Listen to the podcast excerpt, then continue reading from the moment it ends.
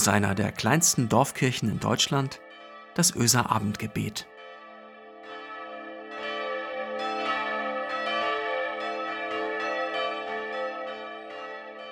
Herzlich willkommen und einen schönen guten Abend heute zum Öser Abendgebet am 28. April 2021. Mein Name ist Christiane Schuld. Ich arbeite hier als Diakonin und wenn ich länger kein Abendgebet gemacht habe, ich habe gerade geschaut, das letzte von mir kam am Donnerstag, dann vermisse ich das schon immer ein bisschen und fühle mich, als hätten wir lange nichts voneinander gehört. Klingt ein bisschen verrückt, aber so fühlt es sich an. Zum Einstieg heute klaue ich mir Worte von Christina Brudereck, Theologin, Autorin, Wortschöpferin.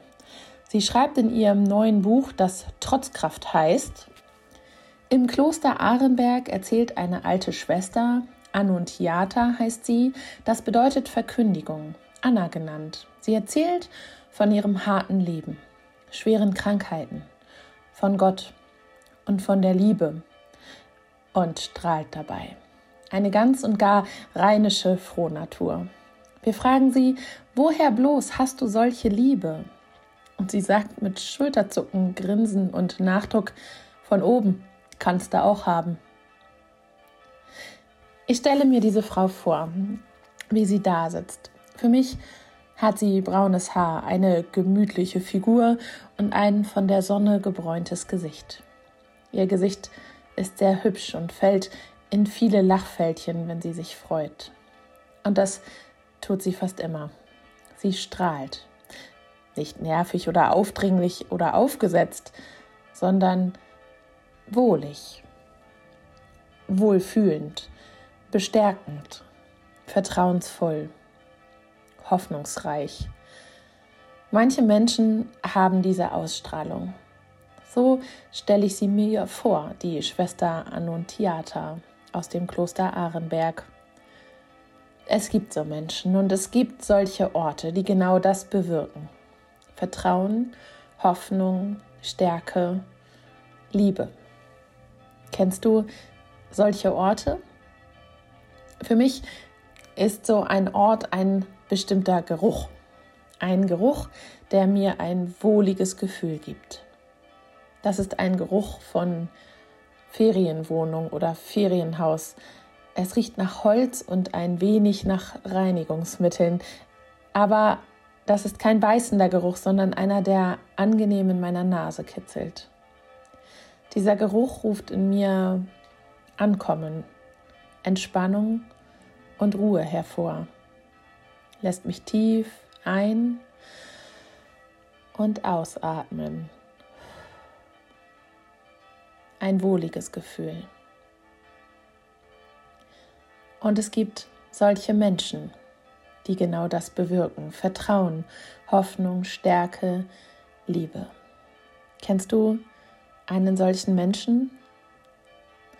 Wenn ich Zeit mit einer Freundin verbringe, die mich wirklich kennt und mag und lieb hat, bei der ich keine Masken trage, die mich so nimmt, wie ich bin, mich in Liebe kritisiert, die mich stark macht und nicht mit mir in Konkurrenz steht.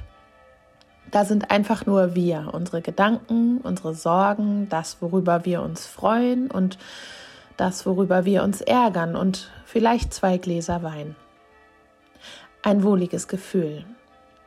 Und ich gehe stärker aus diesem Gespräch, als ich gekommen bin habe wieder neue Hoffnungen für Situationen, die nahezu ausweglos schienen. Und ich habe gespürt, wie es ist, einfach nur geliebt zu sein. Vielleicht nur für ein bis zwei Stunden. Mit liebevoller Kritik und stark machenden Worten und Blicken. Kennst du so einen Menschen? Kannst du auch haben, sagt Schwester Annuntiata, klingt so leicht.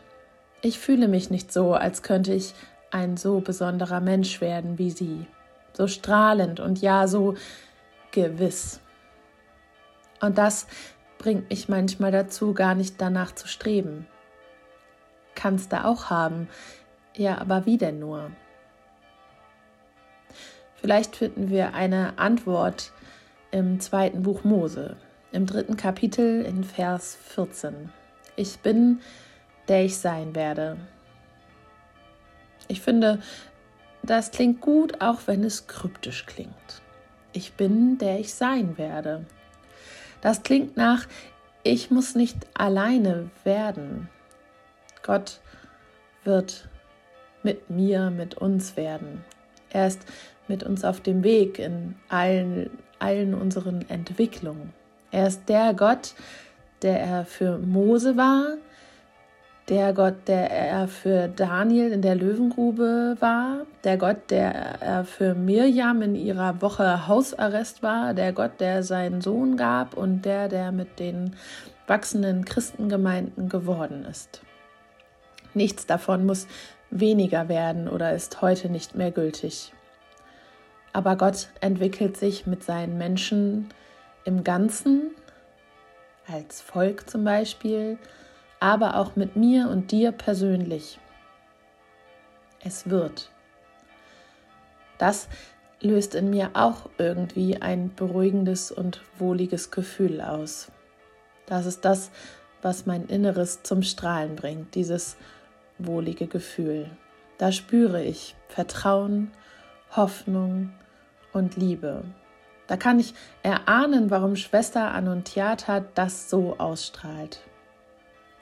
Ich muss mich nicht auf den Weg machen, um Gott näher zu kommen. Ich muss nicht besonders viel Vertrauen, Hoffnung und Liebe mitbringen.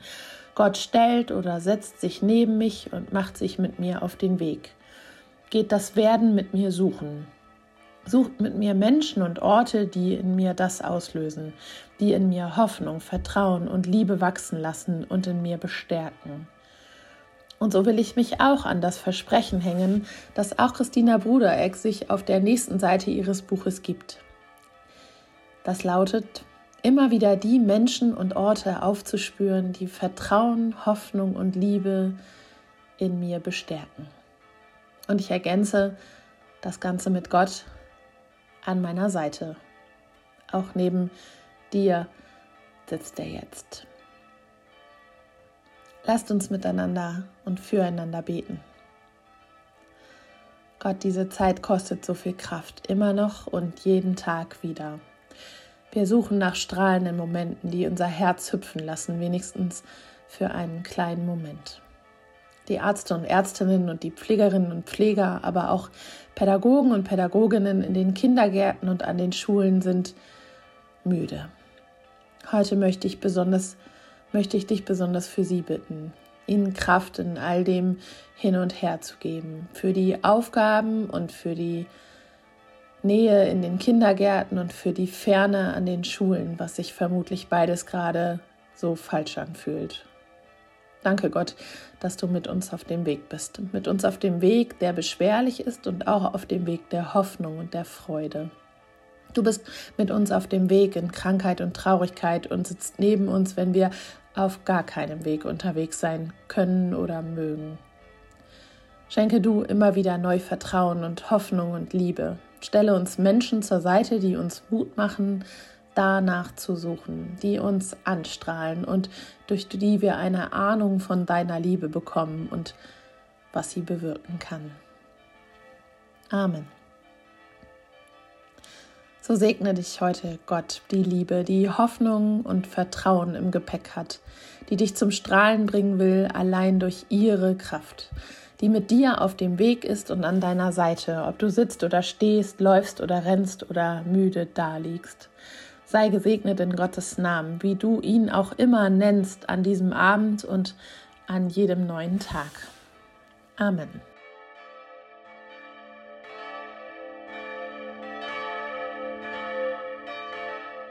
Was verbindet uns in Zeiten des Lockdowns? Was kann Brücken bauen, jetzt in diesen Wochen, in denen so vieles irgendwie nicht mehr möglich ist und schon seit Monaten nicht? Ich hatte das Anfang dieser Woche gefragt und euch gefragt, ob ihr vielleicht Tipps habt, Hinweise für andere, was einfach gut geht, was sich bewährt hat oder was man doch vielleicht einfach mal ausprobieren könnte. Und die Woche über gibt's Tipps. Auch heute Abend. Drei weitere Ideen. Schaut, was ihr damit anfangen könnt. Manchmal sind es ja die ganz einfachen Ideen, die einem am Ende dann aber doch irgendwie vermitteln, hey, du bist ja gar nicht allein, da sind ja noch ganz andere. Jemand schreibt zum Beispiel, seit einem Jahr laufe oder walke ich meine Runde durch den Wald und auf dem Weg, da suche ich mir irgendwo einen kleinen Stein oder der Stein findet mich, wie auch immer. Und dann lege ich ihn an den einen Baum, den mit dem Moos unten um den Fuß herum. Und es werden mehr und mehr. Mittlerweile sind dort zig Steine, die sich an diesem Baum finden. Und witzigerweise, es liegen auch fremde Steine dort. Also andere Menschen legen ihre dazu. Ein Zeichen dafür, ich bin ja gar nicht allein, wir sind ja viele. Und gut ist bestimmt auch die Idee, dass man seiner Sehnsucht einen Ort und eine Zeit gibt. Vielleicht nach dem Abendgebet, wenn die Glocken verklungen sind, einfach noch einen Moment da sitzen und die Nase in die Sonne halten und sich vorstellen, wie das sein wird, wenn irgendwann die Kindergärten wieder ganz stabil geöffnet sind, wenn die Jugendlichen wieder fröhlich in die Schule laufen und sich abklatschen, wenn es nach Hause geht, wenn sie sich in den Freibädern treffen, wenn die Kliniken wieder leer sind und die Zeitungen melden, dass die Zahl der Neuinfektionen überraschend krass gesunken ist naja, dass Menschen einfach wieder lachend aufeinander zugehen können. Letztendlich muss man doch sagen, ja, auch das ist Beten, sich all das vorstellen und seine ganze Sehnsucht auf diese Weise vor Gott tragen. Wenn ich mich mit anderen verbinden will, aber sie nicht treffen darf, was kann ich tun? Das ist die Frage. Und eine Idee war diese. Da schrieb jemand, naja, wenn ich schon nicht besuchen darf, dann könnte ich aber ja Zeit investieren, um etwas für andere zu tun. Beispielsweise, indem ich ein Päckchen packe, eins pro Woche. Und ich nehme mir vor, irgendjemanden damit zu überraschen und zu erfreuen. Vielleicht stricke ich Socken oder ich schicke jemandem ein Buch oder einfach ein paar nette Worte. Alles Dinge, die irgendwie Verbindung halten, Verbindung aufbauen, Verbindung schaffen. Euch allen einen schönen Abend. Tschüss.